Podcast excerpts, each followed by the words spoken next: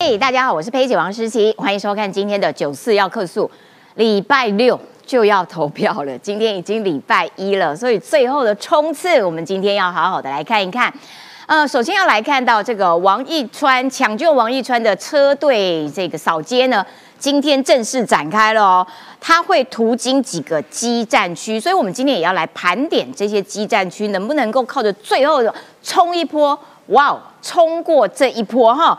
因为呢，未来立法院的席次其实关系到这个执政的呃前进或者是倒退，立法院是一个重要的引擎，所以我们今天要好好的来看看，呃，好几个基站区从北到中部都有哦。好，另外还要来看到，昨天是超级星期天哦。三个阵营其实都办了大型的造势会，那个画面上看起来，哇哦，真的是很漂亮。而且三个都在南部，都在高雄。嗯，看起来所有的高雄人昨天都已经在马路上了，哇！因为大家都喊出相当相当多的这个人数。但是呢，尽管如此，国民党跟民众党互相哦，还是在那边操作弃保跟反弃保。国民党呢，甚至哇，前总统马英九站在台上。直接讲，票要集中投给侯康，看起来这个不靠弃保，国民党也心不是那么的安啦。但是柯文哲也不是省油灯啊，柯文哲也是拼了老命在反弃保。在那边一直戳韩国瑜跟侯友谊之间的心结，哎呦，私底下韩国瑜讲侯友谊讲的很难听了，等等等等的，也就是说，到底双方哪一招会有效？弃保到底有没有可能会发生？今天还是要继续来谈谈。另外，我们还要来看到蔡英文总统接受了这个财讯的董事长谢金河的访问，当然谈了非常大篇幅的财经。那么蔡英文讲的一件很重要的事情，就是说中国依赖台湾大于台湾依赖中国，所以呢，这是一个非常重要的改变。那么这条路线行的对，接下来才有可能持续往这个方向前进。所以呢，手中的选票非常重要。还要来看到，哎，美国的媒体也特别这个大篇幅的报道，我说哇，去年二零二三一整年中国。这个军机绕台实在是哇，次数又飙新高，而且不只是飞机哦，还用空飘气球啦等等的，用这种空战的方式。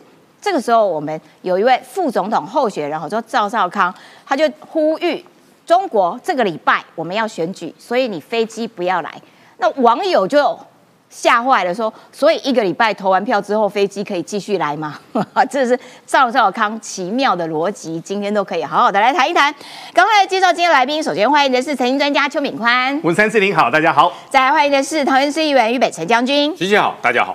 还有科学家张义善，佩姐好，大家好。哎呦，这一位很少见，这个重量级来宾，欢迎日本产经新闻台湾支社的社长石柏明夫，主持人好，大家好。好的，一开始我们就要来看看今天王义川抢救这个大兵呢，他的全台大车扫今天早上正式展开了，而且第一站就从台北市松信区的许淑华选区开始扫起。我们先来看看今天早上最新的这个画面。我们要去全台玩五天了哈，有空了都们一起去。呃，他们两个昨天都睡不着。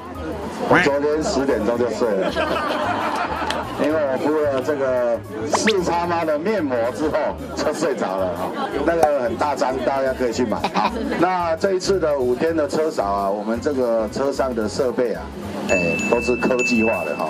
哎，在我身上装了 GPS，哎，所以我嘛没太乱造哈。我们来扫选票，召唤选民，只要跟我四目相视，你的票就是我。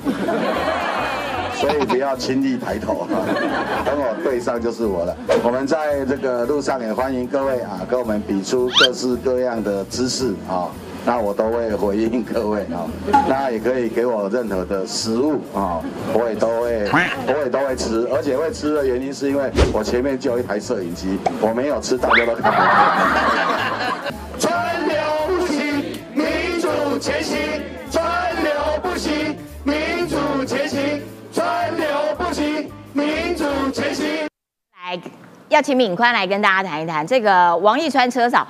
哎，其实车嫂很辛苦，非常累。站在那上面，你要吹冷风，然后有 GPS 定位，然后这个你也不能 乱干嘛，有没有哈？然后不能偷挖鼻孔什么的，然后呢还要拿麦克风当麦克风手。所以呢，那个其实扫下来，身体体力的负荷其实是大的。可是呢，这一支队伍哈，王一川车队扫街这一支队伍，其实把整个选情是炒热了起来，也的确蛮对于这个呃民进党的立委选情，应该是蛮有帮助的哦，是非常大的一个帮助哦。哦，简单来跟各位说一下，我昨天才轻轻的讲了两场而已哦，今天的喉咙就觉得有点受不了了，而且我是站着讲。不是在车上哦，车上还要绑安全带，对，绑着安全带，前面还有一台摄影机对着你，你要随时的保持那个微笑，其实是非常非常累的。嗯，那我们来说哈，第一个兄弟王一川这次真的是辛苦了，为什么呢？这次的川流不息，这个是台湾有史以来最大一次的选举的变革。什么叫选举的变革？过去通常立委选举都由谁来带领呢？排名前面的在带领啊。但这次王义川，我们不得不说哦，他真的是古道热肠。为什么是古道热肠呢？他是排名第十四。但如果我们在按照男女的一个席次哦，因为性别女生会排在前面，他一排是排到十六去哦。但这次呢，最后的一天，今天早上其实呢，我们一直把它说这个是快乐的租房。为什么是快乐的厨房呢？今天从信义区的林口街开始，沿路就要扫下去哦。那往前扫，他们要在整个短短的五天，星期五下午三点钟，他们要绕台湾一圈。他们要就要整个来绕台湾一圈哦。那这次绕台湾一圈的过程当中，在干嘛呢？很简单，他要把所有的目光都吸引过来。那所有的目光都吸引过来了，所以刚王一川有说了嘛，第一个他身上已装上了 GPS 的，然后他就从整个台北市慢慢的沿路走走走走下去。欢迎喂食。对，他到底是有多饿？他还说欢迎喂食哦。那其实呢？刚刚好就好了啦，就大家跟他握握手啊，等等的，这个都可以哦。但重点是呢，这是为什么要全台大车扫呢？这是全台大车扫的过程当中最大的一个关键，就是要挺进争议的一个风景区。什么叫挺进争议的一个风景区呢？国民党也一直说，哎呀，民进党不会执政啊，干嘛的？但我们仔细来看看哦。我每次都一直想到说，万里的那一间小小的房子，那个房子我进去过，那个客厅，那个客厅哦，七个大男人坐在那边几乎坐不下，很很多人都说那个是豪宅，我都完全弄不懂。好，重点是在于这次呢下去，第一个，这次的苗栗是一个非常激战的一个地区哦。那过去苗栗的一个市长他叫邱正军，这次邱正军要出来选苗栗的立委，但是。邱正军太厉害了，为什么呢？他的阿帕契的电子游艺场，在过去几年当中，单单是警察目前有认证过的那些所谓的毒，有关于毒呃贩毒的犯罪行为呢，是洋洋洒洒。对，然后还有其他的哦，其他我们都没有算下去哦。所以第一个苗栗的邱正军这个会去看哦，然后再来整个彰化谢依凤他们在台糖土地上。那个台糖土地呢，我都一直觉得那个是会自己会 会会繁衍，是不是？过去几年我在看是一间，然后后来变成两间，现在有点像贵妇百货了，越开越大哦，超漂亮的。重点是那个地方很漂亮，是第一个，它是在整个社头的整个市中心哦，西周啊，在西周彰化西周的市中心，它那个市中心，他们家刚好在转角，对不对？后面这一块就是一块大公园。其实我们不得不说哈。整个环境是真的非常非常好，可是各位，那是台糖的一个土地啊。嗯，那这次也会绕到哪边呢？会绕到蔡博万拱川的家哦。因为这些都是对王义川很有意义的地点。对，王一川呢，本来住在新店，后来住在新店完之后呢，新店完之后他就住到搬到青浦去住哦。但各位别忘了，王一川他是台南的家里人，咖喱哈。咖喱在过去呢，非常多的私募鱼也有非常多的一个好的一个良田哦。那这次呢，连续五天要不断电的一个直播，这次从许淑华林口街开始出来，沿路绕绕绕绕绕绕，会往市中心开始来做移动哦。这个是目前的移动的一个状况。但后面呢，特别邀请的立委的林楚英啊、前立委洪慈庸啊、陈柏维啊等等的，他们都要来做整个客座主播。那为什么呢？因为讲真的，连续的播放哦，你一个一直讲一直讲，没人受得了的。大家要轮流来讲。轮流把整个选举的热度全部一起炒起来。没错，他特别挑了一些这个基站区，出发点就是松信，台北市的松信许淑华这个基站区，他的对手是徐小新。然后呢，许淑华这两天他拍，他找李正浩拍了一部在路上的影片。对。然后呢，他们在路上要干嘛呢？他们要开车到北海岸接小英总统回台北。然后呢，A A 去拍这个影片之后呢，哇塞，对手受不了，徐小新大概深受威胁，然后呢就冷言嘲讽，这个也要请炳宽来跟大家解说。来跟各位说一下哈，因为这次的在路上收看的人数已经超过了一千万了。但最后面，蔡英文总统他要交棒嘛，对不对？蔡英文总统他就下了车了。下了车之后呢，现在大家踊跃都要去接他，包括了中二选区的林静怡说要去接他，南部的王定宇说来我们这边喝牛肉汤嘛，也要去接。台北当然也不能输啊，所以这次在松信跟南松信义南松山这一区呢，李许淑华跟李正浩呢，他们也拍了一部片子。拍了这部片子呢，没有想到这部片子也引起了广大的回响哦。因为现在网民他们也在自由的接班当中，陆陆续续有很多新的一个片子哦。但现在徐巧芯就有点受不了了，为什么呢？对于徐巧芯来说，他是很注重网络跟空战的。对，他最近就酸溜溜的说是在谈恋爱吗？但徐巧芯，你别忘了哦，当初封锁李正浩的可是你自己本人哦。没错，而且你们还是草鞋联盟一起创造草鞋联盟，以前其实是有所谓的革命情感的哦。对，好。信义南松山是一个基站区之外呢，目前北市的大安也是一个所谓的基站区。但我们说北市大安这个有点夸张，为什么有点夸张呢？目前对于苗博雅来说的话，苗博雅第一个借将，我他是借将借过来的。民主大联盟。那以苗博雅来说的话，他就是一步一脚印，因为苗博雅真的很会讲，苗博雅真的很会做。他真的是身体力行啊！他很多事情就是亲自把他给扛下来。他真的超优秀的。但没有想到呢，这是罗志强的一个幕僚，居然去假扮路人哦。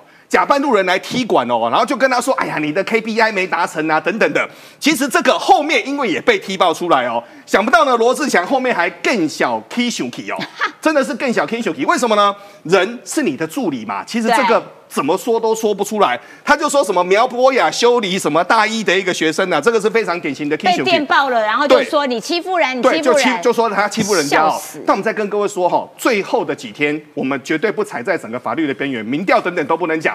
但这次真的是最后的蓝绿激战的十五区哦，目前包括了台北，包括了新北，包括了台中，包括了苗栗等等，很多地方都呈现五五坡的一个拉锯。五五坡的一个拉锯，就需要选民心中自有一把尺。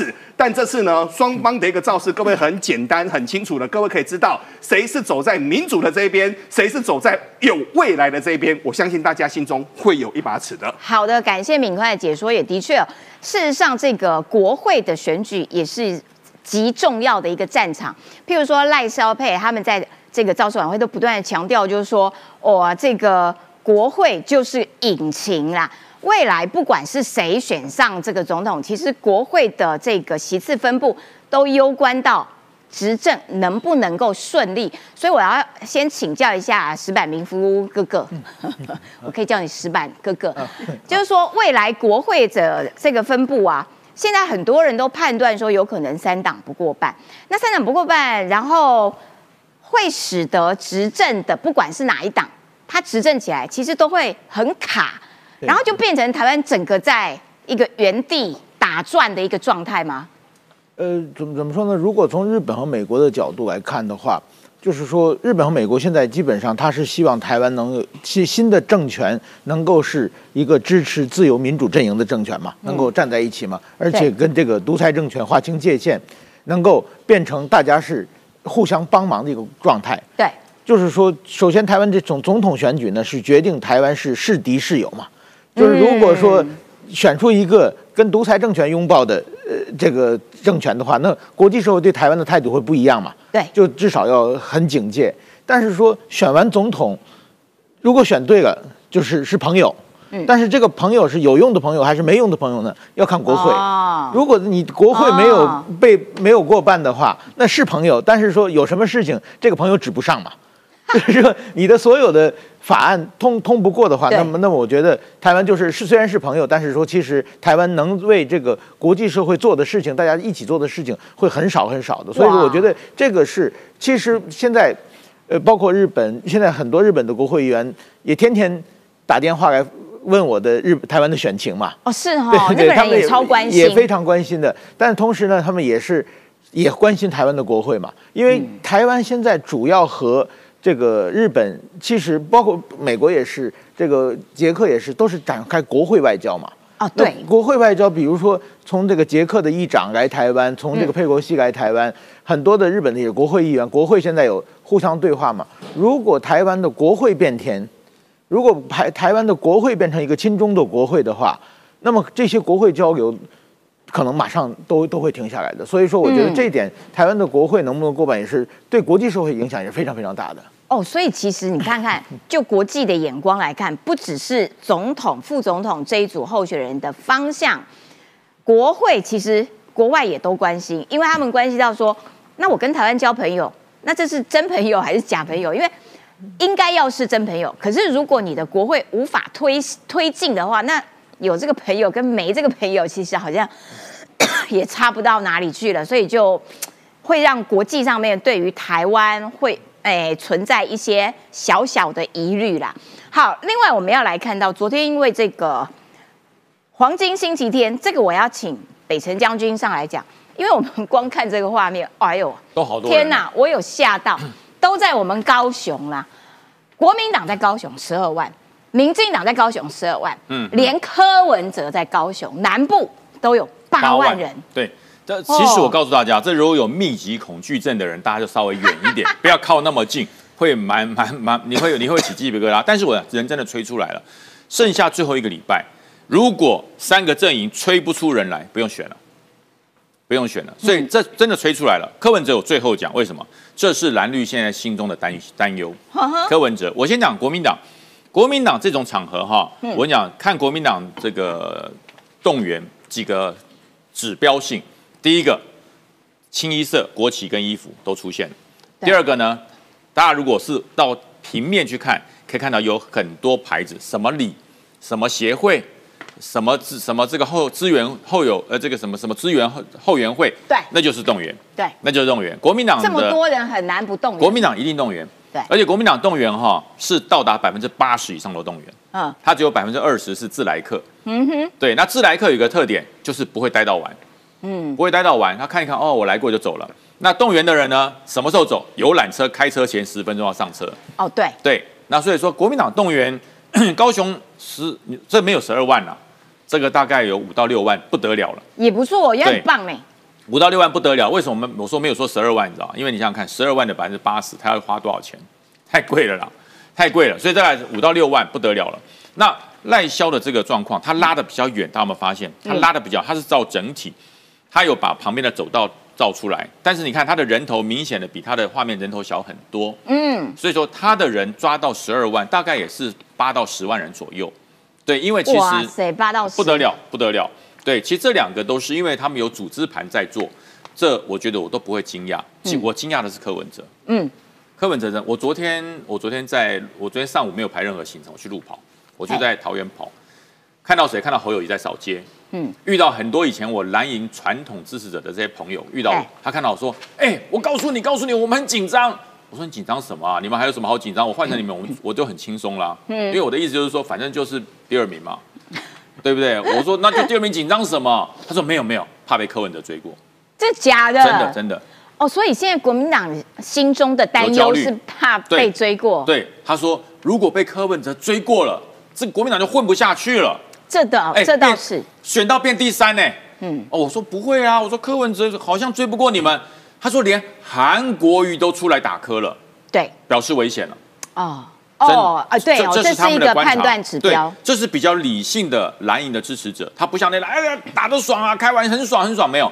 他说连韩国瑜都出来讲柯文哲，韩国瑜在自己选总统，在选高雄市长的时候，从来没有讲过柯文哲不好，对，从来没有，对，就连他自己。二零二零选总统，他都没有骂过柯文哲。嗯，为什么现在开口了？嗯，急了。哦，会怕了。对，这是蓝营的支持者告诉我的。如果连韩国瑜都开口说，我没有说要让柯文哲当总统，我当院长，所以要票投侯康，急了。真的哎，而且因为看到柯文哲，如果连高雄南部本来柯文哲在南部不是那么的有票，是真的都可以催出几万人，我觉得国民党。韩国瑜是竞选的这个所谓的老行家了，嗯，他很明显谁的支持度上，谁的支持度下，就是柯文哲的制度上来了嘛，他紧张了。如果我真的让侯康变第三，哇，完蛋！我当这个不分区有什么用？对，会被骂死啊！对，所以他赶快开口，所以很多国民党的人焦虑了，嗯，就是侯会变，侯会不会被他赶过啊？哦，会被柯赶过？哎，我觉得搞不好，搞不好很紧张。可是我告诉你，后来我跑步跑到比较深绿的区域，嗯，绿营的也焦虑，也焦虑，绿营也焦虑，绿营也焦虑，就是很多绿的支持者，他他就别的一个战猫的那个那个那个徽章，我就知道他是支持绿的。他说：“哎，将军，将军，我说你好，你好。他说你好，时间跑步。我说当然了，身体健康啊，一大早九点钟我要跑步啊。他说我现在很焦虑。我他说我说你焦虑什么？我的女儿跑去参加柯文哲的游行，嗯，绿营的哦，嗯，我的女儿跑去参加柯文哲的游行，我怎么讲都讲不听。我说没关系了，孩子会长大，会看清时事。他说不是，要等他长大。哎，他说他会不会超过？哎呦，哎紧张哎。”哦，蓝绿都怕他呢。蓝的是怕变第三呐，绿的怕担心客人会超过，会超过。他说，我们都觉得很稳，很稳，很稳。万一被超过嘞，那不晴天霹雳啊！对，真的是晴天的霹雳。所以我要告诉大家哈，不要小看柯文哲，嗯，别小看柯文哲，因为当柯文哲被韩国瑜一打的之下，支持者上来了。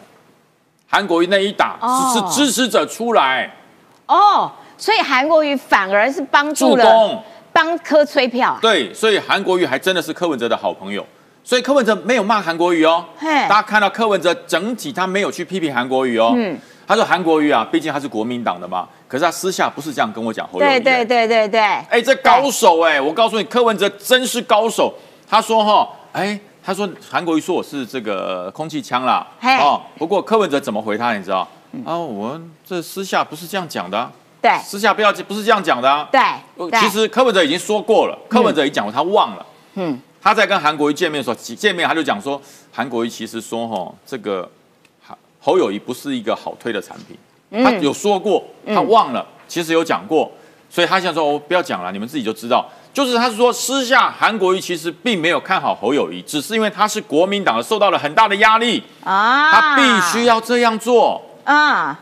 很可怕，我跟你讲，真的很可怕。然后，所以对会焦虑。我告诉大家，会焦虑，焦虑什么呢？焦虑上来啦，哦，支持度上来了。嗯，对，有可能。所以他是辅，他是另类的帮柯文哲。哎，哎呦，所以他讲人家空气枪不会赢，然后这个柯的支持者要把票留给我看，其实某种程度。反而更加凝聚，凝聚出柯文哲的票。对，所以马英九也讲，好像这这一定要这样子啊。对，马英九是马英九是弃保的祖宗，哎。对，两千年开始。你问宋楚瑜，对，宋楚瑜到现在还在恨。虽然宋楚瑜那天有有跟侯友一起站台，可宋楚瑜心中对于马英九的恨没有消除，一点都没有消除。嗯，所以他说一定要这样子啊。废话，你是祖宗啊。对，你是祖师爷。你一直在玩气保，你是祖师爷，二十四年还有对。可是马英九，马英九一出手弃保就无效了。马英九从常常都是一个反反指标。对，所以为什么为什么柯文哲高兴？你知道？马开始说弃保了，哎，那我就安了。这个韩国瑜开始说哈要票投侯康，柯文哲我就安了。喂，你在帮我吹票？嗯，你们两个在帮我吹票。我觉得柯文哲嘴巴真的是够坏，因为赵少康就在那边讲说私底下讲什么不重要啊，至少这个韩国瑜是公开讲啊。这个时候他还有话可以回，就是说他很喜欢跟人家对骂，赵少康都骂不完的。赵少康间接的证明韩国瑜私下有跟柯文哲说什么，嗯，间接的证明了嘛，没错。哎呀，私下聊天不重要啦，那公开才重要啊。哎，赵少康公开有没有讲过侯友谊不好？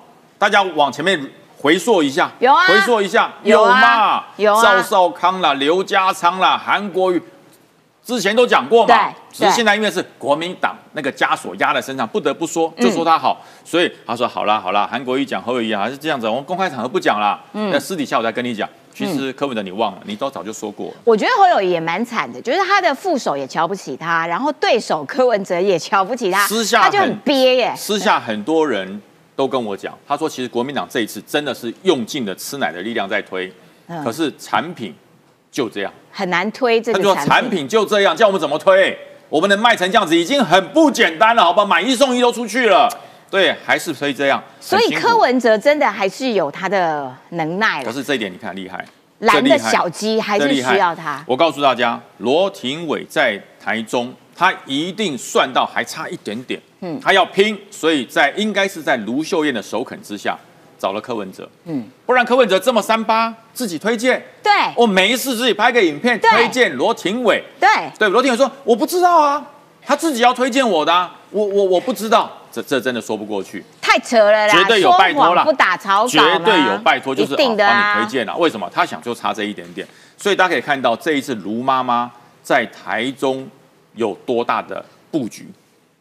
也有他想布局很大哦，因为他其实已经看好了，侯友谊下一次就我最我我我最像样了。下次国民党最大的就就卢秀燕了。卢秀燕小心哦，朱立伦会注意到你哦。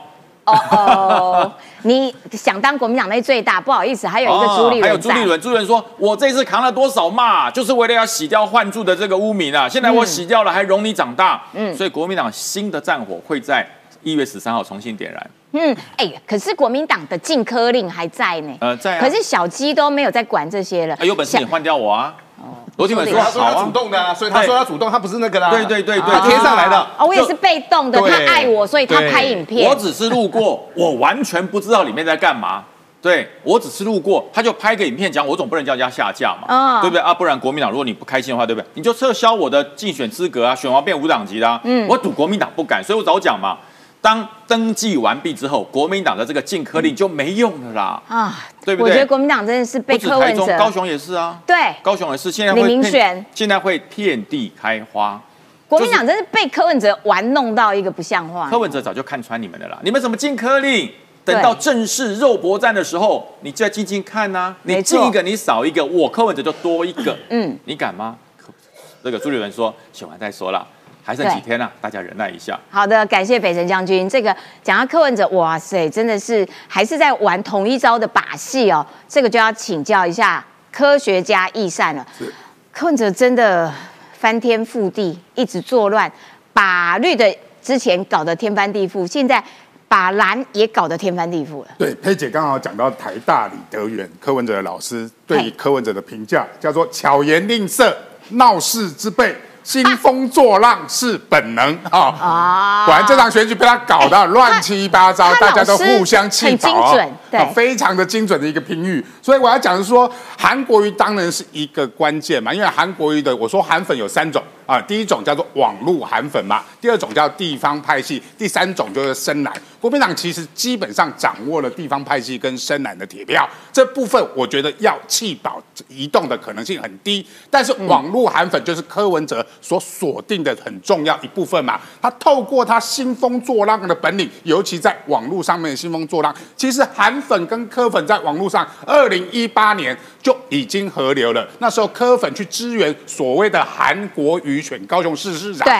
让陈吉迈非常的危险嘛。那一次也让韩流崛起嘛。对，所以网络上面的韩粉跟柯粉，其实你分不太清楚。尤其在对付所谓的绿粉或者是英粉的时候，他们打的是凶的。好，所以他们基本上在网络上其实是一个群体一个群体的不断的组成。那这一次为什么柯文哲可以操作网络韩粉成功？很重要的原因是国民党提名不大。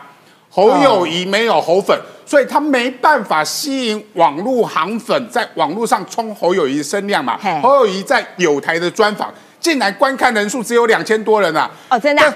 我们现在都快要两万了，就侯友谊才两千，我们碾压他十倍啊！是啊。所以有人就说侯友谊是根本上在网络上没有声量，所以他才要赵少康去上叶龙呃贺龙夜夜秀嘛，去冲高所谓的侯赵阵营的一个网络声量。所以韩粉直播主或者是所谓在网络上的韩韩粉的一些领领导人，他们为了自己的流量，我哪管你侯友谊啊？我自己的流量，我自己的斗内才比较重要吧？所以他们才会去支持柯文哲嘛。那柯文哲看到网络韩粉、网络直播韩粉。播主这种心态，所以他才每次都找那个陈什么清什么的啊，陈陈清茂，陈清茂。找陈清茂，他所有的造市场，你看他必提陈清茂，而且所有的造市场必发国旗，还亏你说我的国旗都是从国民党里面剪出来。的，他说剪的草船借箭，剪了三千多面，哇塞，那他故意亏国民党，因为国民党的造市场一定要国旗去那边捡捡了三千多支呢，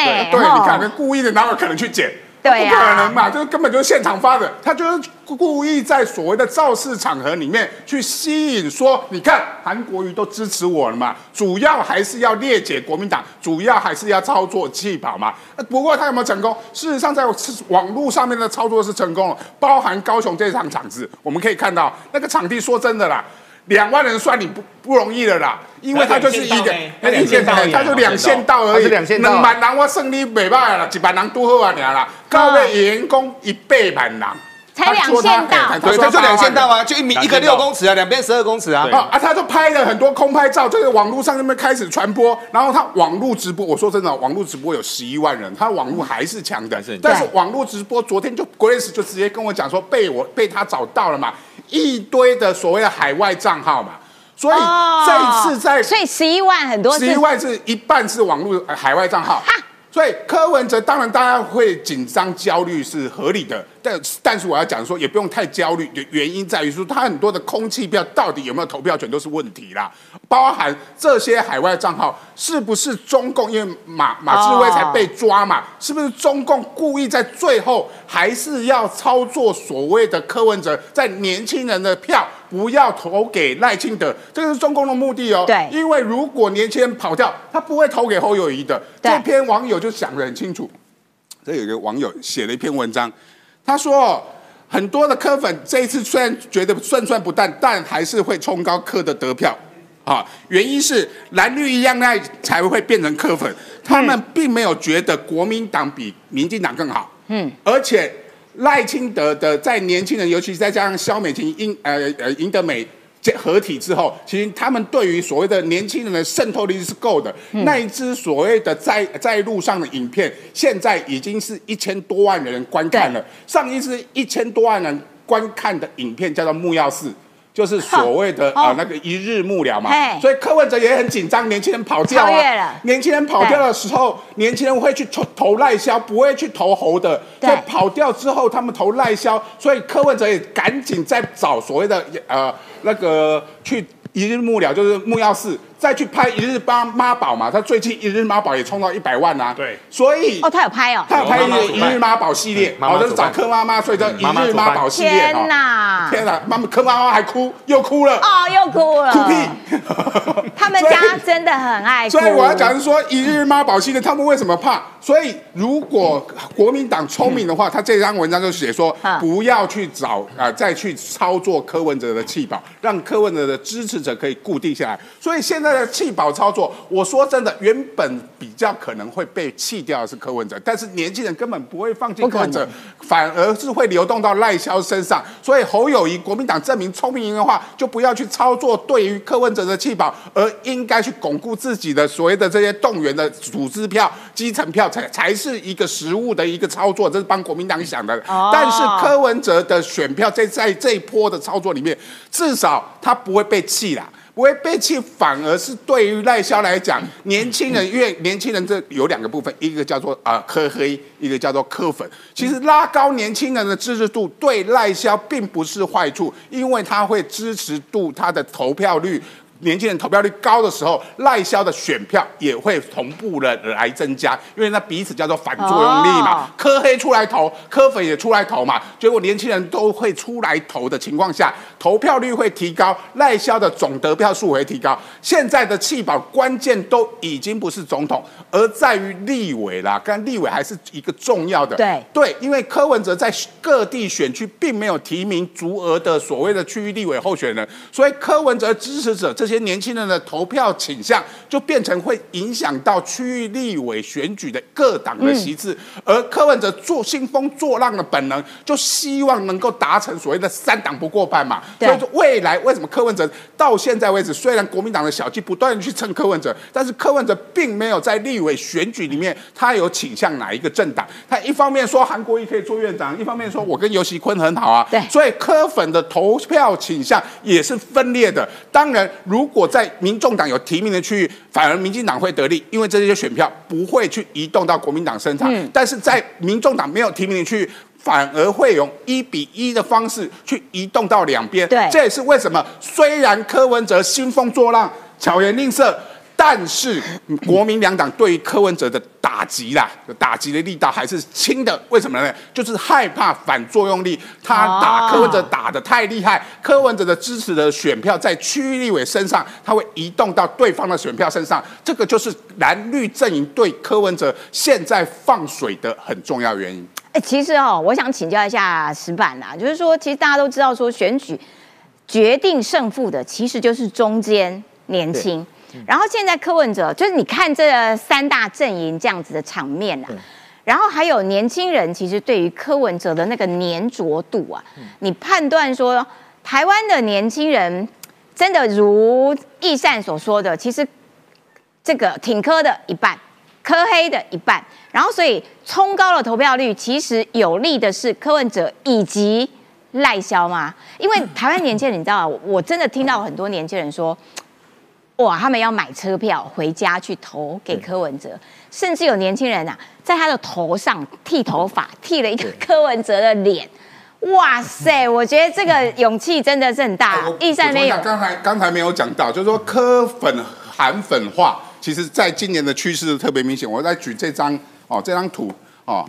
哎，看起来像长胡子的阿贝哈，因为那个他为了阴影，所以那个头发有一些黑色的地方没剃掉，又长了胡子的阿贝，就是剃在头发上面，很恐怖哎。但是这这个是造型师真的蛮厉害的，还蛮像的，不像那个康阿贝那个阿贝哈，像上衣夫。所以这个东西在今年的造势场合也出现，然后大家可以看一下。二零一八年的韩粉，二零二零年的韩粉也是把韩国瑜剃在头上，没错啊，这个造型是比较 low 一点的哈，但是剃的比较不好看。但是我要讲的是说，其实科粉韩粉化。的状况是非常明显，尤其柯文哲，其实他的造势场合像柯师傅的布道大会了。对，反正大家就信我，信相信阿贝，阿贝一定会动算，在网络上甚至说阿贝会冲到八百万票。我天哪，八百万！而且他还觉得下一句才更可怕，叫做阿贝如果没有八百万票，就是中选会做票。哇哇塞哇，这个已经是一个所谓的神圣化、宗教化一个趋势了。所以你说他们宗教化趋势，就是说他们内聚力很强，你要。拿他的票很困难，但是他的外扩效果也非常的差，因为他外扩不出去。哎，我想请教一下石板，因为我觉得台湾选举真的 现象很有趣。在日本从来不会有这种事吧？这个首首先，我这几天写选举的稿子，就是有一个词在日本没办法翻译，就是弃保。就是弃保的话，我要写三百字才能说明白是怎么回事。为什么呢？因为在日本，我也是采访过选举。日本说，我有我喜欢某个政治人物，但是说呢，是因为出于喜欢在支持某个人嘛。对。但是弃保是出于仇恨，就是说我不喜欢，我不是喜喜欢我，是因为我不喜欢某个人，我不能让他当选，所以我在就是说投一个我并不是很支持的人，这是弃保现象嘛？这种现象只有台湾才才会出现。这个是可能因为很长的历史的造成的嘛，有长期的族群对立等等的。但是说，我认为台湾现在文化已经发生很大的改变。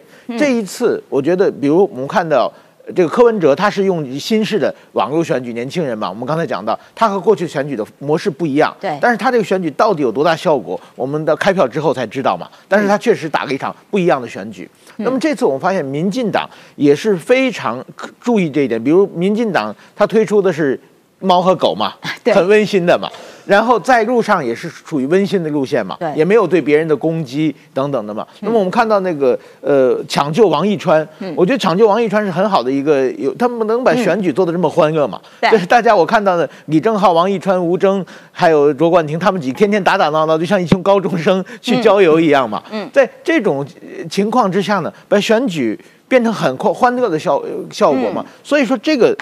方式是过过去传统的打法是不一样的，也许就是说有人觉得很沉闷嘛，也许攻击性不强嘛。对。但是我我觉得能看到国这个民进党在试图改变选举方式嘛。可是一个是爱的力量，跟蓝营的仇恨的力量，驱动力国民党在一路在攻击嘛。比如说那个副总统赵少康的政见发表会，一直在攻击别人嘛，一直在攻击别人嘛。包括这次弃保也是嘛，弃保就是说也要攻击别人，煽动仇恨才能达到的嘛。对，所以说我认为这种政操作方法只能对一些传统的一些年纪很大的这个选民有有效果，而且我认我认我也不希望。通通过这种方法，如果能当选的话，那台湾将继续撕裂，社会继续动这个对立嘛。所以说我我我希望能够看到一种新的选举方法。我觉得台湾的年轻人和日本的年轻人很像嘛。我想他们对，他们可能喜欢某个政治人物，但是他们对另外政治人物的仇恨其实并不是那么那么高的。嗯，了解，一个是爱的力量，一个是恨的力量，其实决定了这个未来台湾会呈现的整体样貌。是持续的极端对立，还是诶有可能可以慢慢修复？这是两种不同的路线。好啦，也因为这个啊，选举投票日快到了哈，我们看到谢金河社长访问了蔡英文总统。那么当然啊，跟这个呃谢社长谈，当然很大一块都是在谈到这个台湾的经济面。蔡英文讲了，过去八年来，民进党的执政在台湾的经济表现上面，其实是交出了一张蛮漂亮的成绩单。我们来看看这一则专访的精华内容。在二零一六年蔡总统刚上任以后呢，全年的出口是两千七百九十一点七五，我们还衰退一点八趴。但是呢，到了二零二零到二一到二二呢，台湾出口连续大幅成长。台积电需要有一个政府在后面啊，当这个市场有有需要呃扩厂的时候，它可以快速的扩厂；当市场需要技术的研发的时候，它有研发的人才可以指引。因为市场的需求的情况下，它一直在扩充。是那。也产生了一个难能可贵，这就是为什么在其他地方都没有办法像台湾这么成功的有这个半导体产业。这个就要请财经专家敏宽来说喽。嗯，来跟各位谈几个小故事哦。其实，在马英九执政的一个时代，那时候中国成立了一个大基金叫紫光。紫光那时候的整个领导人来到台湾，第一件事情就是说：你们把台积电跟联发科包一包，我要把你们买下来。还好没被他买下来。各位还好没被他买下来。来跟各位谈一谈上个礼拜哈，我们跟外商在聊天，发生了什么事哦？现在台积电多抢手呢？现在台积电呢，因为台积电现在呢，先进产能在全世界呢占了九成，但其实呢，很多人呐都知道，其实把那个 AI 的打开哦，那里面的心脏全部都是台积电做的。嗯，那目前以全世界来说的话，辉达是排名第一把交椅，AMD 排名在第二把交椅。上个礼拜两家公司差点火拼呐。为什么火拼呢？为了抢台积电，发生什么事呢？是辉达说哈，我今哦二零二四年呐，我一定要一百万台，我这我就是要一百万台，三纳米、四纳米、五纳米的一个制程。那么嗯，A M D 就说呢，我现在有六十万台的订单啊。那台积可是台积电真的做不出来，台积电就是说我们已经在扩产了，可是我们一时半刻做不出来。那现在 A M D 就说，那你可不可以拨一些产能给我？两边就为了产能在整个火拼哦。那当然对台积电来说，台积电就是越安静越好，因为两边都是大客人嘛，对不对？但全世界呢，先跟各位说哈，不管是卫星、武器、高科技。大脑各位在哪边？就在台湾。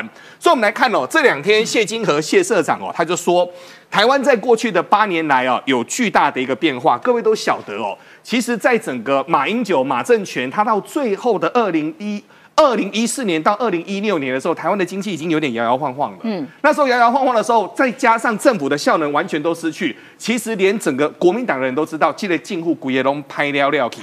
所以，二零一五年。蔡英文总统就职前的四个月，台湾的出口还在衰退当中哦。但蔡英文总统上任之后，成功的成长了七十四趴。七十四趴，台湾基本上来说就是整个所谓的脱胎换骨。对，那这波脱胎换骨的关键点在哪边呢？在二零一八。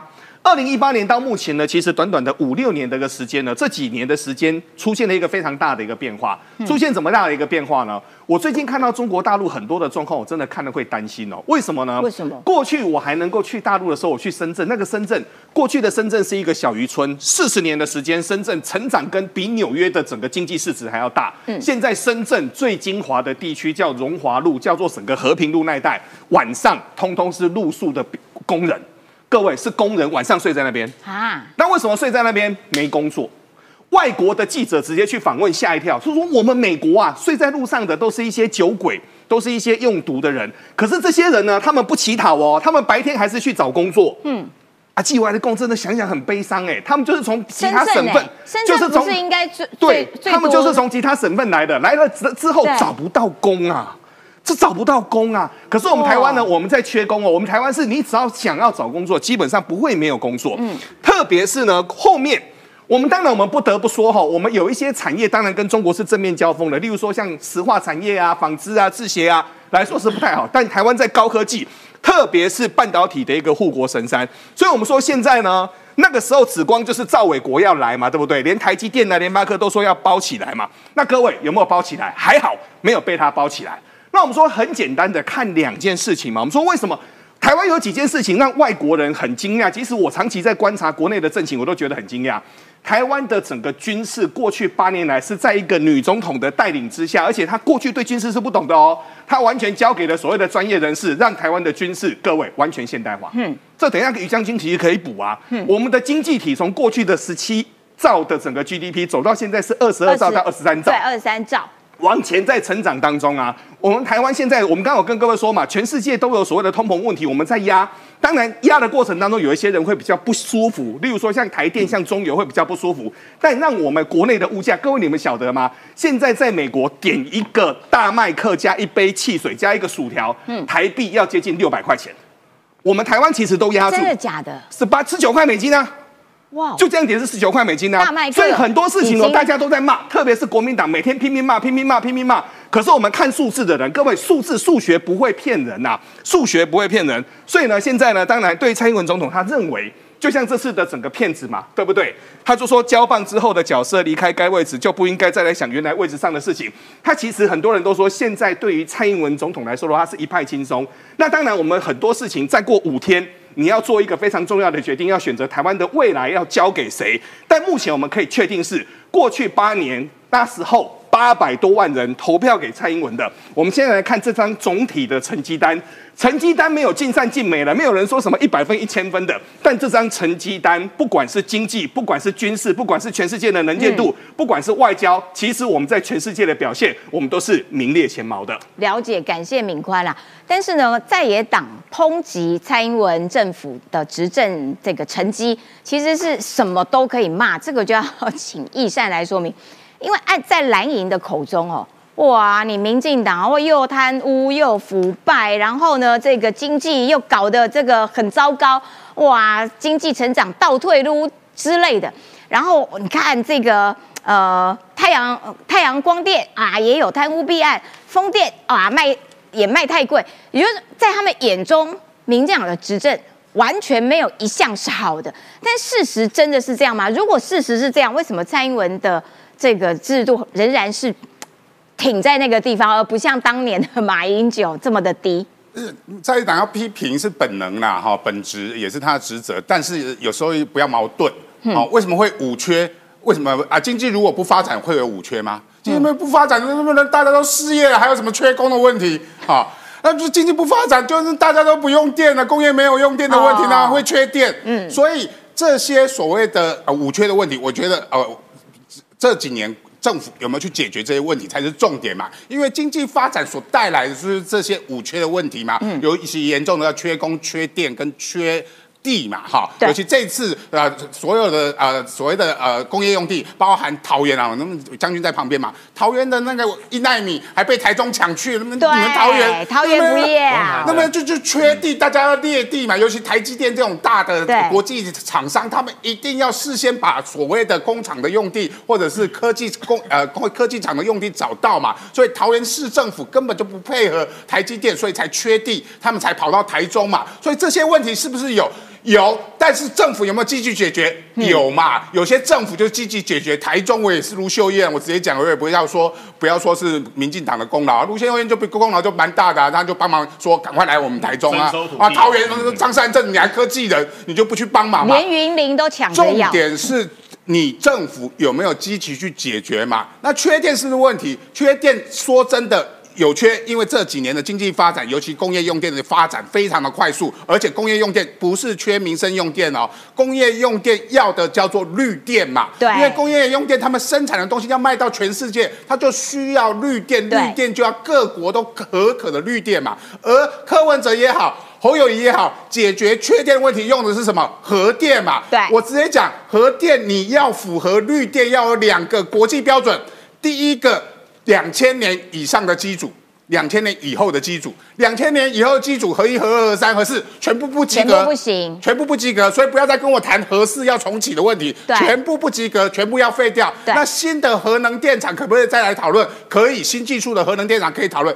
重点是要解决最终核废料储存厂，这是符合国际绿电的第二个标准嘛？结果侯友谊、柯文哲，你都不敢去谈核废料储存厂的问题，你都只谈说你们要发展核能，所以你要解决所谓工业缺电的绿电问题，最重要的还是要发展太阳能嘛？那太阳能有没有它的问题？当然也有，政府部门有没有积极去解决？有嘛？以前所谓的农地种电，其实现在限制了，农地不能种电哦，嗯，因为会减低所谓农业生产率嘛。为什么？因为你上面盖太阳能电板，农业的农作物的产品，它需要生长就需要阳光啊，阳光都变成电了，怎么不会有阳光？所以现在逐步的农电，所谓农地种电的政策，慢慢的取消，改成什么养殖的用地嘛，养殖的就 OK 了，对，以鱼养电嘛，哈，有鱼电共生。嘛？为什么用鱼电共生这个政策呢？因为鱼比较不需要呃太阳能哦，反而是因为你有遮蔽的时候，它的气温比较容易控制，对，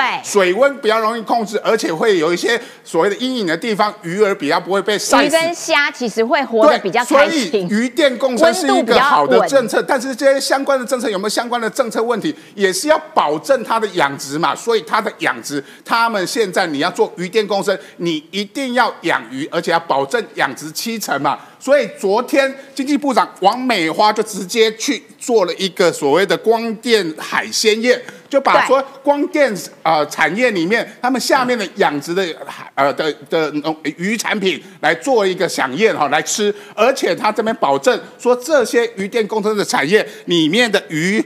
的东西都因为有因为因为要鱼电保证养殖，所以它有更严格的所谓的生产履历跟所谓的检验标准。对，所以这些的东西包含未来对于养鱼的技术。保证你养殖，而且它面积可能会缩小。我以前就有一个朋友做那种桶子，一个桶子，一个桶，三个桶子可以养一甲地的鱼。所以他们用高科技的方式就可以解决渔民的很多问题，也保证了台湾的渔获不受影响嘛。然后这些东西为呃被国民党认为叫光电避案，其实光电避案不是在于说光太阳能跟余电可不可以共生，而在于土地的取得，你就必须有很多的地方人士去做。做一些整合土地的工作嘛，这些地方人士就会产生问题嘛。最有名的光电弊案就是去年选举的八十八家嘛，后来发现都是哪一个党的？国民党的。共产党。哦，八十八枪，王文忠把犯人送到哪里？是送到中国。王文忠本身就是统促党的。王文忠跟谁最好？王文忠公司的光电公司的地址就在李全教的下面嘛，嗯李全教同一家公司的地址。然后国民党每次去七股就要看一下，说哦，我们鱼儿很可怜，都没有饭吃，鱼儿都死光光，农民渔民很可怜，真是鬼扯然后接下来就去那个那个那个台南，就去找李全教，对，握手喊动算。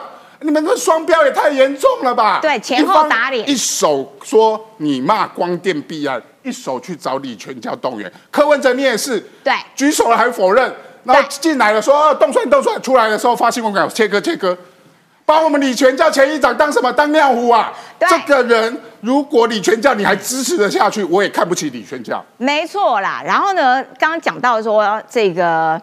鱼电共生里面养虾养鱼啊，然后王美花不是去找了大厨来煮那个菜，因为我有看那个影片哦，你知道他那个鱼电共生里面那个虾子长得有够肥，因为我个人爱吃虾，我跟你讲，它是无毒虾，长好大只哦，哦，我真的是 看了觉得非常兴奋，而且已经叫人去帮我下订下订单，有没有？好，我要请教一下石板啦，就是说。